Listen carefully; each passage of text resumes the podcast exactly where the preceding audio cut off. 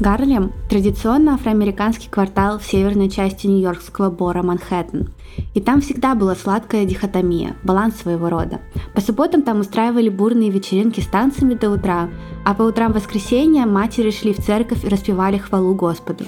Гарлем был домом огромному количеству афроамериканских знаменитостей. Но между этими знаменитостями и простыми рабочими там был еще один класс, тоже очень широко известный не только Гарлему, но и всему Нью-Йорку – гангстеры, уличные легенды, казалось всегда преимущественно мужчины. Но не в Гарлеме. В Гарлеме 20-х и 30-х годов был матриархат. Им управляла женщина, которая заложила основу всего. Это она научила будущее поколение всему. Она проложила путь к теневой экономике, переместила многих афроамериканцев в средний класс, помогла им с их американской мечтой. Стефани Сен-Клер, но как только ее не называли. Королева, мадам королева, мадам Сен-Клер и королева политического рэкета. Она использовала свои стальные нервы, математическую хватку, историю и знание улиц, чтобы стать боссом, иконой моды, защитником гражданских прав и легендой Гарлема. Она не склонила голову перед своими врагами, а отдавала она столько же, сколько и получала, если не больше. Ее история похожа на атмосферный и интересный боевик. И слушая меня сегодня, вы будете задаваться вопросом, правда ли это вообще? Но это правда. Жизнь Стефани Сенклер была удивительной, и сегодня я вам о ней расскажу. И это еще один выпуск, где мы, похоже, будем оправдывать преступниц. Она не такая плохая преступница, okay, поэтому можно. Она, она мне очень сильно нравится, и я просто от нее в полном восторге. Я не буду этого скрывать, потому что она удивительная. И выбрала я ее не случайно, потому что завтра 8 марта. Но все по порядку. Всем привет! Это подкаст «Тут такое дело». Меня зовут Маша. А меня Даша. И мы напоминаем вам, что наш подкаст выпускается исключительно в развлекательных целях и предназначен только для лиц старше 18 лет. Мы также не рекомендуем слушать наш подкаст людям с повышенной чувствительностью, так как мы с Дашей обсуждаем все детали преступлений, ничего не скрывая. А еще мы, как всегда, за взаимное уважение, активное согласие, не насилие и соблюдение законодательства. Мы не поддерживаем распространение насилия, не одобряем преступников и их преступления, даже если иногда говорим про них в шутливой форме, и надеемся, что и вы тоже. Так как завтра 8 марта, я решила сделать выпуск про крутую женщину. Сначала сделать хотела про положительного персонажа, кого-то хорошего, кого-то изменившего мир в хорошую сторону, типа детектива женщину. Но оказалось, что про таких пишут значительно меньше, чем про плохих персонажей. Вот. Да и про вторых оказалось куда интереснее Это, читать. Это тоже интересный феномен. Почему-то про плохишей пишут больше. Потому что эти истории привлекают. Да, да. правда. И говорят, что в сердце каждой женщины живет гангстер, который ждет... Так говорит? который ждет, когда его выпустят наружу. Да, я увидела этот цитату где-то в интернете, мне очень понравилось. Вот. И особенно такое явление стало заметно в бурные 20-е и грязные 30-е годы 20 века. В Америке это было время больших перемен и социальных потрясений, и женщины были в авангарде этих преобразований, хотя в то время, с одной стороны, еще очень поддерживались и сохранялись исключительно традиционные роли женщин во многих аспектах, не все женщины продолжали жить по такого рода сценариям, многие из них бросали вызов этим нормам и отстаивали свою независимость, даже если порой им и приходилось прибегать к не совсем законным способам, я вообще этого не знала. Я не знала, что были женщины, которые вот такими вещами занимались. О, да. Вот. Но особенно вот такая вот перемена и переход женщин к управленческим должностям, так сказать, была заметна в мире организованной преступности, где большинство женщин отстаивали свой такой исторический след в то время. До 20-х и 30-х годов в организованной преступности многим женщинам отводилась роль второго плана. Но именно с приходом 20-х годов и дальше они смогли доказать, что они более чем способны быть такими же безжалостными, успешными, как их коллеги-мужчины, Работая вместе с гангстерами-мужчинами и сами беря на себя инициативу, эти женщины оставили свой след в преступном мире. Я знаю, что не всем нашим слушателям интересна история про мафию, но эта история похожа на фильм. И главная героиня тут просто удивительная. Идеальные личности для выпуска к 8 марта подобрать было просто невозможно, поэтому сегодня, как вы уже поняли, расскажу вам про Стефани Сент-Клер. Накануне Великой депрессии во время сухого закона каждый в Гарлеме знал имя Стефани Сен-Клер, королевы чисел.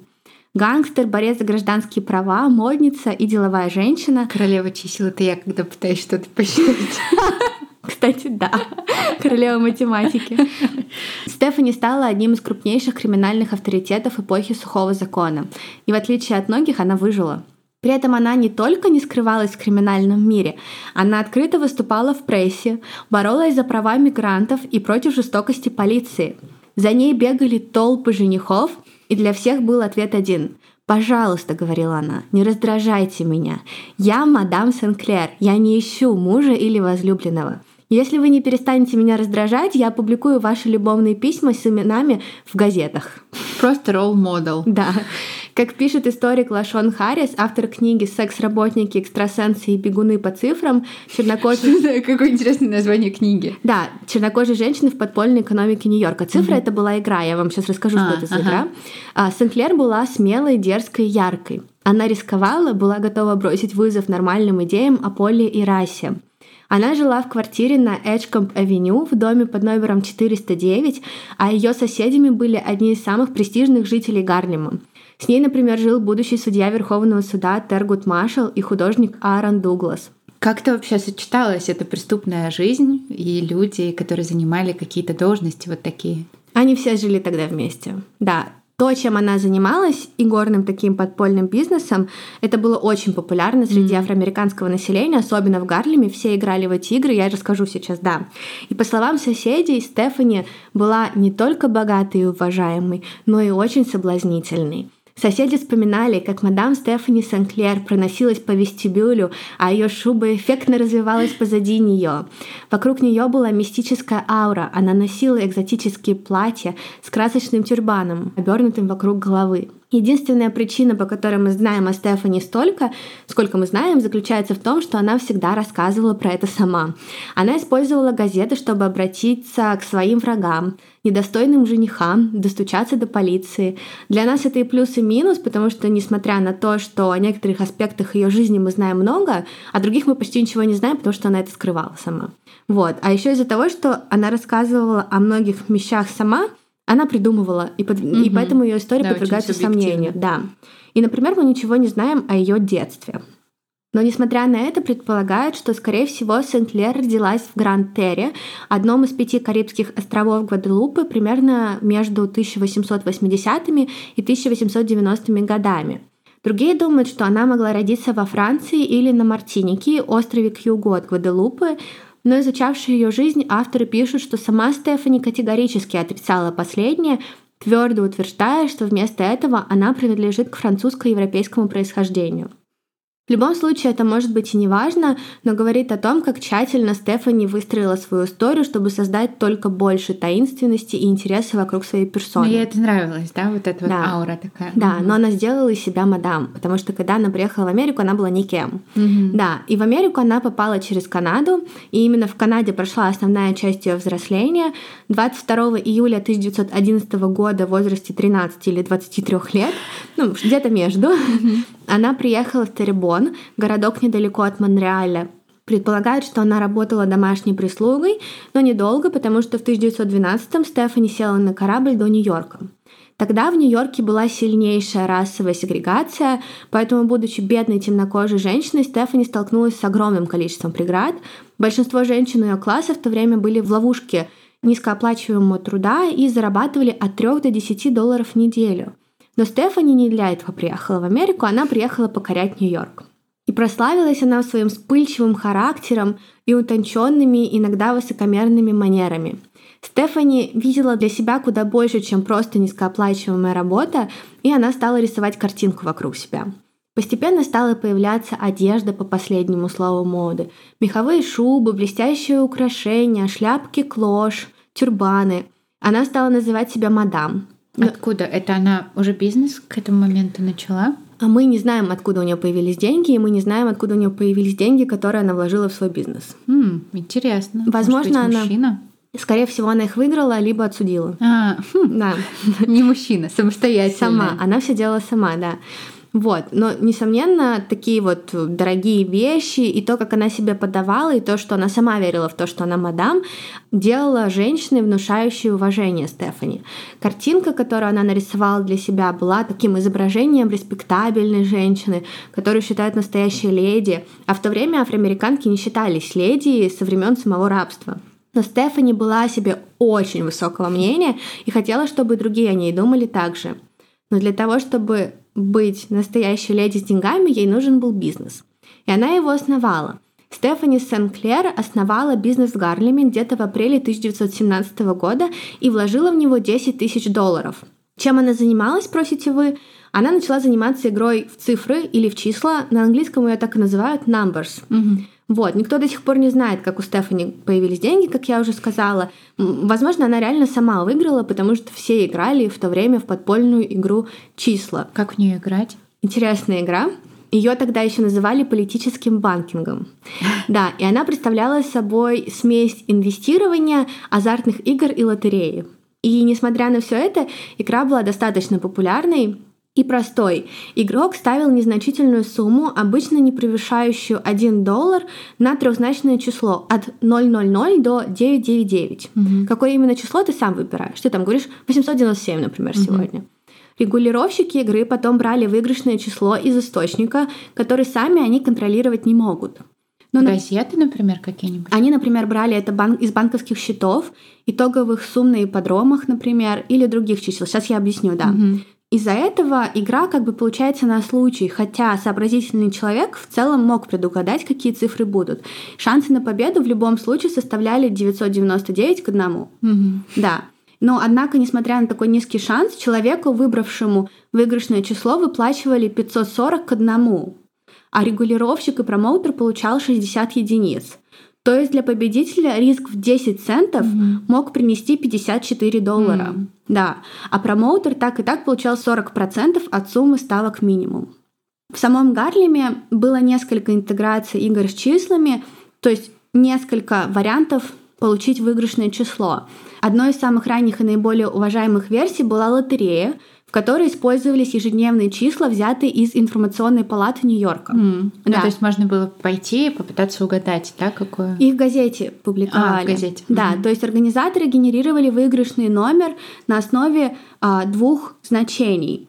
В основе это были числа расчетной палаты, которые состояли из общих ежедневных расчетов между банками, участниками и кредитного баланса Федерального резервного банка. То есть два значения чисел, они брали последние, и из этого состояло три числа. Мгм. Трехзначное число, Мгм. которое выигрывало. Мгм. Некоторые другие рекетиры использовали данные Нью-Йоркской фондовой биржи или даже клиринговой палаты Цинциннати. Но в основном были цифры расчетной палаты, которые публиковались каждый день.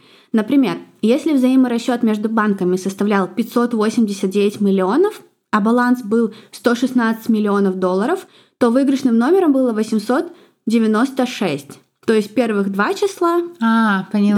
да, Ага. и последнее из последнего числа. М. И любой, кто поставил на 896, получал выплату.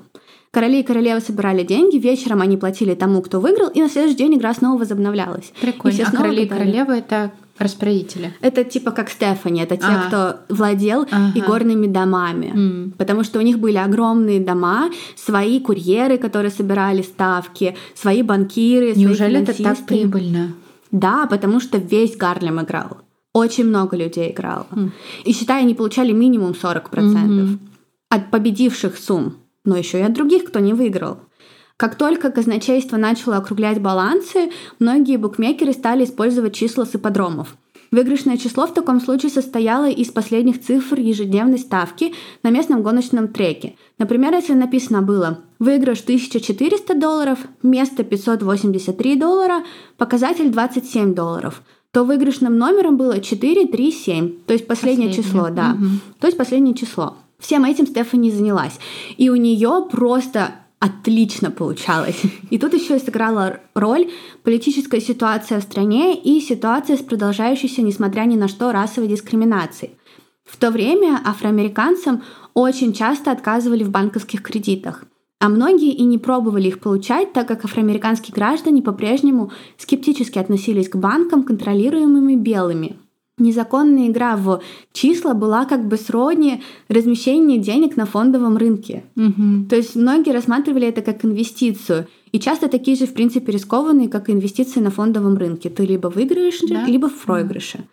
Игра была безумно популярной, поэтому Стефани движение времени подхватила, занялась им вплотную. Она, как и другие крупные банкиры того времени, проводила незаконные лотереи.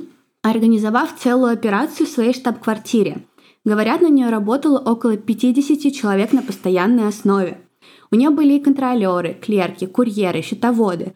Каждое утро ее курьеры собирали ставки по бюллетеням, потом они передавали эти ставки в штаб-квартиру. Участвующие при этом люди не знали, кто кому и как передает деньги. Максимум, кого они знали, это курьеры и банкира, который деньги им отдавал. Когда выпадал выигрышный номер дня, удачливые игроки приходили, получали свой выигрыш, но настоящими победителями были банкиры типа Стефани, потому что они получали тысячи комиссионных за ставки. В 1930 году один журналист оценил состояние Стефани примерно в 500 тысяч долларов наличными, а сейчас это, друзья, 8 миллионов долларов. Только наличными.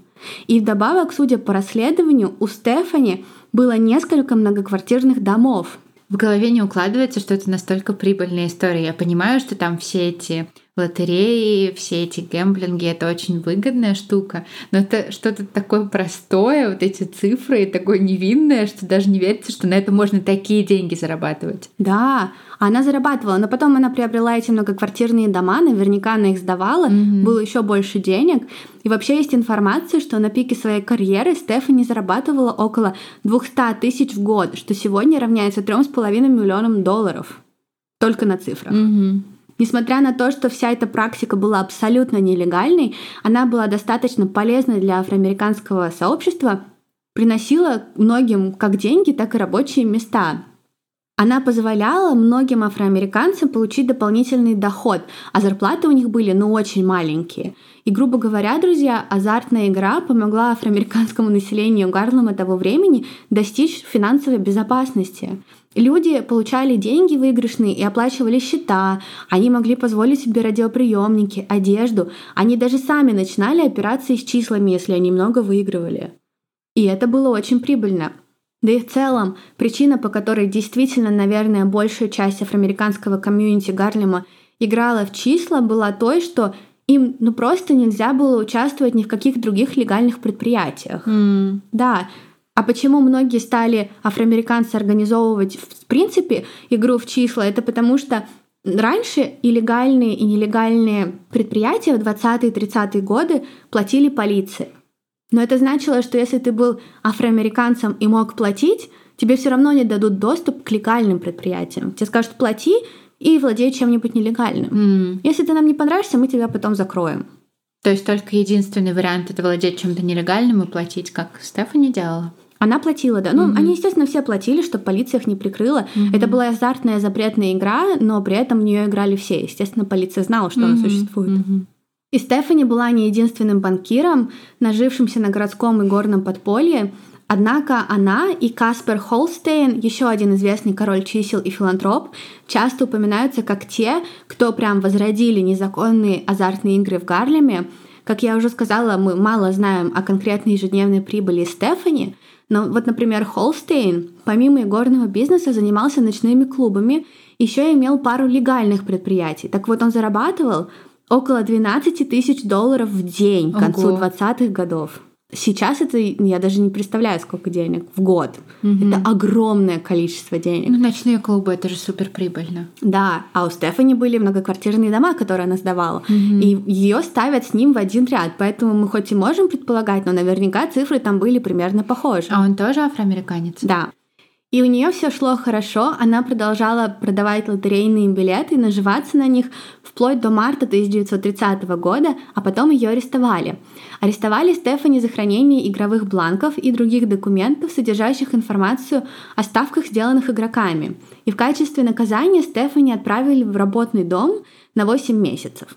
Все мы понимаем, если кто-то занимается нелегальным бизнесом длительное время, и все это время его никто не трогает, то это значит, что они платят хорошие деньги полиции. Угу. И, видимо, Стефани кому-то не хотела платить или кому-то перешла дорогу, но и сдаваться она не собиралась, наоборот, она вернула всем все сполна. Она дала показания об откатах, которые платила полицейским и о тех полицейских, которые участвовали в подпольном и горном бизнесе в Гарлеме. У нее просто стальные нервы, потому что она же на тот момент была как раз вот в исправительной системе, и она пыталась изнутри на эту исправительную систему повлиять и за собой потянуть всех остальных. Но это же ужасно страшно. Ты же Да. прямо сейчас какое-то наказание отбываешь. Она сказала, нет-нет-нет, дорогие мои, я все сделаю как надо. Ее же могли убить легко. Да, но в результате ее не убили, а ее показания привели к увольнению более дюжины полицейских. Но ей повезло, мне кажется, больше. Ну да, ну им всем тогда везло, наверное. Они же только выживали, повезло или Ну нет. да. Но Стефани поставила их всех на место и ничего с ней не сделали. Наоборот, все узнали, кто такая Стефани Сен-Клер, и начали уважать ее еще больше. И было это не только из-за того, что она была женщиной в нелегальном и очень дорогом бизнесе, но и из-за нее самой на самом деле. В то время доминировали банкиры-мужчины, но и не только, были и другие женщины. Например, была Альберта Грин, которую называли королевой игр из Южной Ямайки. И она тоже работала, как и Стефани, нанимала людей и была арестована только в 1935 году. И даже знаменитая певица Элла Фиджеральд работала курьером в игорном бизнесе в детстве, но все равно никто не делал это, как делала Стефани Сенклер. И выбрала я ее не случайно, потому что помимо, с одной стороны, нелегальщины, Наша королева подпольных азартных игр была чрезвычайно ориентирована на общество. Она давала огромное количество газетных объявлений, и большая часть этих объявлений была посвящена просвещению ее афроамериканского сообщества об их гражданских правах и свободах. То есть она рассказывала, что они могут делать? Да, она рассказывала о том, как они могут отстаивать права.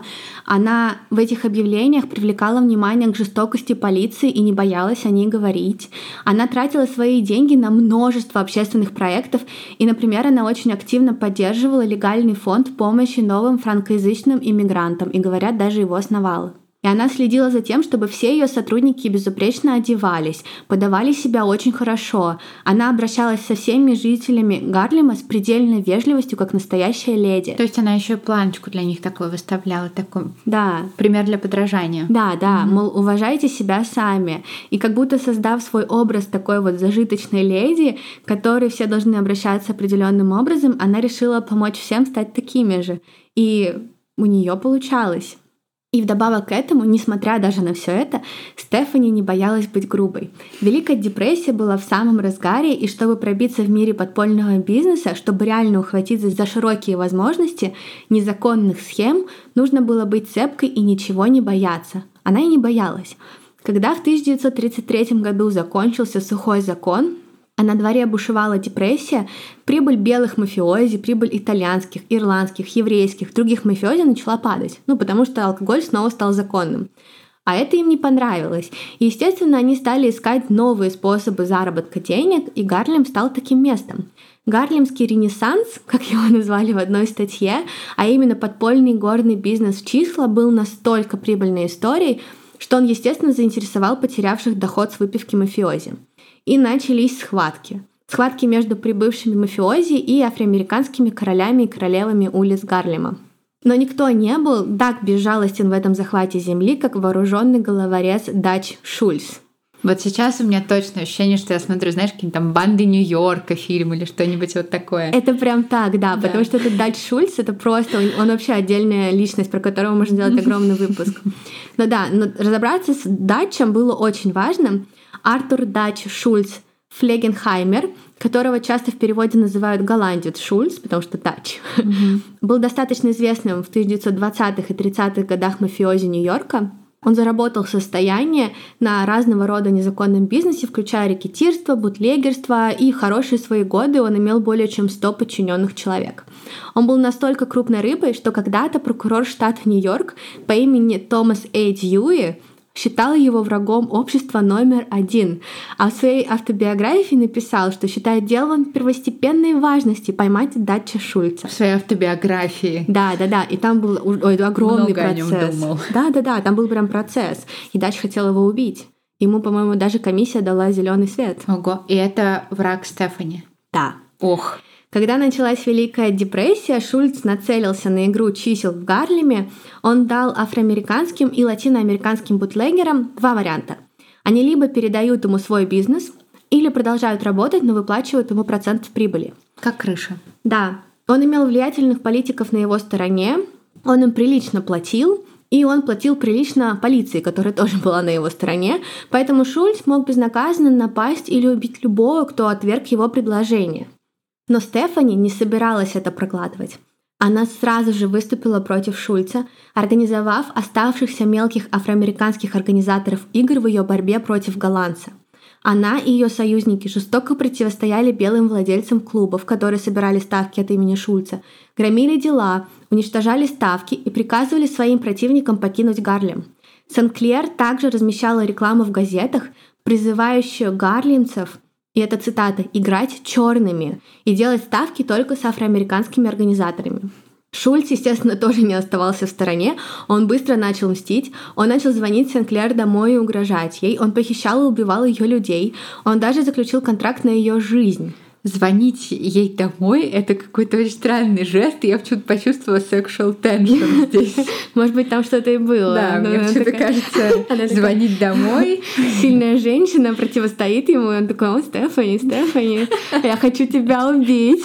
Он о, попробуй, попробуй. Да. В другой раз Шульц послал своего подчиненного, чтобы запугать Стефани, в этот раз, как, впрочем, и всегда, она одержала верх, она затолкала мужчину в чулан, заперла его там и приказала своим телохранителям позаботиться о нем. Убила его? Не знаю, что они с ним сделали. Ну, убила наверняка. Либо избили жестко, либо убили, да. С таким радостным лицом это говоришь. Ну, она удивительная, она удивительная. Может, ты меня пугаешь. В любом случае, такими жестами добился Шульц одного. Он окончательно вывел Стефани из себя. И она перестала себя сдерживать, перестала стесняться в своих действиях и выражениях, и она открыто объявила Шульцу войну. И она сказала, я не боюсь Дача Шульца или любого другого живого человека. Он никогда не тронет меня. Я убью Шульца, если он ступит в Гарлем. Он крыса. Числа — это моя игра. Ого! да. Но их противостояние закончилось намного раньше. 24 октября 1935 года в возрасте 34 лет Шульц был бесцеремонно застрелен, когда сидел на унитазе в Пэлас Чопхаус, Ньюарке, штат Нью-Джерси. Это тоже какой-то кадр из фильма. Да, поговаривают, что мафиозная комиссия, я про нее вам уже рассказывала, приказала убить Шульца, и дело выполнили ребята из Murder Incorporated. О, той да. самой. Да. Стефани тут была ни при чем, но желая получить последнее слово, она немедленно отправила предсмертную телеграмму своему павшему врагу. Подписав ее «Госпожа королева чисел», Стефани написала «Что посеешь, то и пожнешь». Она пугающая, честно говоря. Да. И Шульцев на самом деле максимально интересная история, потому что я так поняла, что он умер не сразу, и умирая, он сказал, что у него был заложен клад. И этот клад потом искали. И, по-моему, до сих пор ищут. Очень интересно теперь да, него прочитать. Да, там какой-то... все это похоже на какой-то фильм. Да, это точно. Вот. Но Стефани победила пришедших на территорию других мафиози, оставив за собой своих покупателей и свой народ. Однако это все равно на Стефани повлияло, да и сама она была женщиной умной, и она решила быть осторожной. Она стала давать в газетах объявления, подробно описывая, где она была, что она делала. Для нее это была своего рода такая страховка от полиции или от других ее врагов. И вдобавок она стала отдаляться от дел, решив передать бразды правления своему протеже, ухабистому Джонсону. Ухабистый Джонсон? Да, у него так и было прозвище Бампи Джонсон. да, и репутация у него была плохая, все знали, что он ужасно жесток, но он очень любил Стефани и отлично справлялся с делами, он выгораживал ее, и она просто передала ему бразды правления, оставшись так в тени. Любил в смысле уважал или любил как романтические чувства? Уважал, но mm-hmm. потом они закончат жизнь вместе. Я расскажу. А наша мисс, немного легализовав себя, схватила свою растущую популярность за рога и стала использовать свой публичный образ для защиты некоторых политических реформ. Она продолжила писать колонки в местной газете о дискриминации, жестокости полиции, других проблемах, с которыми сталкивается чернокожее сообщество. И тут прям моя любимая часть, просто которая говорит о Стефани все. Примерно в то же время у Стефани был брак — но даже тут, на мой взгляд, она все сделала безумно интересно, но муж у нее был ужасный. В 1936 году она заключила брак по контракту с Самиром Аль-Муминином Суфи Абдул-Хамидом. Это был такой экзцентричный, противоречивый, антисемитский расовый активист, которого в народе прозвали Черный Гитлер. А зачем он ей был нужен? Деньги? Нет. Убить у его? У них были отношения. Она его любила? Да. Гитлера любила? Черного Гитлера. Черного Гитлера любила. Ну да, он был широко известен, о нем часто писали в заголовках афроамериканских газет по всей стране. Будучи активистом рабочего движения, Амир выступал за черный сепаратизм. Он утверждал, что родился в тени египетских пирамид. Хотя, вероятнее всего, родился он в штате Массачусетс. Не уверена, что там есть пирамиды египетские. Ну, может быть, все может быть. Да, однако тут нужно было быть убедительным, у него это получалось, уверена, что тогда ему все верили, а для поддержания своего образа или просто ему нравился такой стиль, не знаю, он носил тюрбан, обернутый вокруг головы, черно-малиновый плащ на подкладке, зеленую бархатную блузку, черную одежду и сапоги для верховой езды. Он, наверное, такой, ладно, раз меня родители назвали Амир, я буду использовать это по максимуму. Я скажу, что я родился в Египте, я буду носить тюрбан, буду стилизоваться под это, подо все. Ну да, но, но скорее всего он был мусульманином, не знаю. Согласно книге историка Мюррея Фридмана «Что пошло не так. Создание и крах черно-еврейского альянса», Амир был связан с немецко-американским союзом и похожим на нацистов христианским фронтом. Он организовал жестокий бойкот принадлежавших евреям заведений и выступал за то, чтобы предприятия вместо этого нанимали чернокожих сотрудников. Но со Стефани у них были отношения. И перед тем, как кто-то поинтересуется, сразу скажу, ее убеждения насчет того, чем занимался Амир, нам неизвестны. Mm-hmm. Я думаю, что Стефани в этом вопросе была типа занимайся Не чем хочешь. Mm-hmm. Ты мой мужчина, мне все равно, что ты делаешь на своей работе. Главное, даже, приноси деньги. Даже если ты черный Гитлер. Окей. Okay. Ты родился в тени египетских Я думаю, деньги ей были не нужны, у нее своих было много. Ну да. Да, так вот у них был контракт. И в этом контракте 40-летняя Стефани и 30-летняя Амиров говорили, что у них будет годичный испытательный срок. Тебе нравится этот подход? Если они вдруг решат не продолжать отношения, то контракт просто расторгнется. Если, если же по истечении года они сохраняют свою уверенность в чувствах друг к другу, то они проведут церемонию и юридически оформятся. Такой trial период. Да. Но, естественно, у них ничего не вышло. 19... Ну, потому что он род. 19 января 1938 года Стефани узнала, что Мира был роман с колдуньей с Ямайки. Что? Это реально какой-то фильм? Что это за история? Она достала пистолет и выстрелила в него три раза. Говорят, она его еще и покусала. Она его убила? Нет, не убила. Просто вот. постреляла. Да, но покусала. За, да, но за покушение на убийство Стефани приговорили к сроку от двух до десяти лет. Он заявил на нее. Ну да, это покушение на убийство. Ей вынесли приговор, и во время вынесения приговора председательствующий судья Джеймс Джуниор Уоллес сказал, «Эта женщина всю жизнь жила своим умом». Для Стефани этот тюремный срок стал такой возможностью окончательно поставить точку. Я думаю, она понимала, что если она будет продолжать дальше, ей просто не дадут, времена меняются, идет война, плюс ее могут убить, и она просто решила отдалиться. Для нас это не очень хорошо, потому что после ее освобождения все очень размыто, о подробностях ее жизни нам известно мало. В статье 1943 года говорится, что Стефани после тюрьмы навестила своих родственников, потом вернулась в Америку с намерением прожить свои дни в уединении в Гарлеме. Все свои поздние годы она сознательно избегала внимания публики, Жизнь для нее повернулась в обратную сторону, и Стефани, говорят, умерла без огромного количества денег. Один историк описал историю ее жизни как из грязи в князи, а потом обратно в грязи.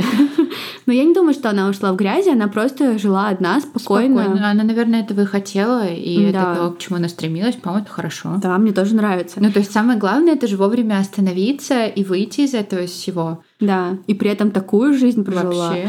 Да, и она оставила за собой то, чего добилась. И, может быть, она и была гигантом подпольного и горного бизнеса того времени, но этот бизнес двигал афроамериканскую историю.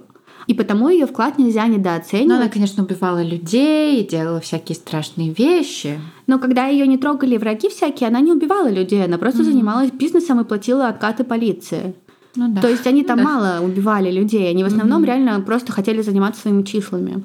И в то время, когда числа были самым прибыльным бизнес-предприятием, доступным афроамериканцам, Сен-Клер поднялась по служебной лестнице, сделав свою деятельность одной из лучших игр с числами в Гарлеме, а возможно даже в стране. Благодаря игре Стефани стала защитницей бизнеса и прав афроамериканцев. В своей борьбе против Шульца она отстаивала идею «покупай черных», поощряя гарлемцев поддерживать афрокоролей и королев – она организовала Карибское общество помощи, которое поддерживало иммигрантов, прибывающих в Нью-Йорк. Ну, то есть у нее действительно была цель помочь, а не просто навариться и получить кучу денег. Да, она постоянно, она просто образовывала общество нон-стоп. Mm-hmm. Она очень хотела, чтобы они все вылезли из вот этой вот mm, грязи, грубо mm-hmm. говоря, в князе. Mm-hmm. Да, она пыталась им помочь. И успех в качестве королевы чисел позволял ей проникнуть в юридические предприятия, как у настоящей бизнес-леди у нее были свои вложения.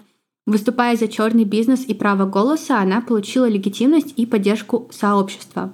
В то время, когда женщинам часто отводилась роль второго плана в организованной преступности, женщины 20-х и 30-х годов доказали, что они более способны быть такими же безжалостными и успешными, как их коллеги-мужчины. Я вообще ничего... Мне теперь так интересно почитать, потому что я думала, что такого не было даже в истории, что в какой-то период там женщины занимали какие-то там вот такие вот должности, делали какие-то вот такие вещи. Они я до думала, сих они пор? всегда были в тени.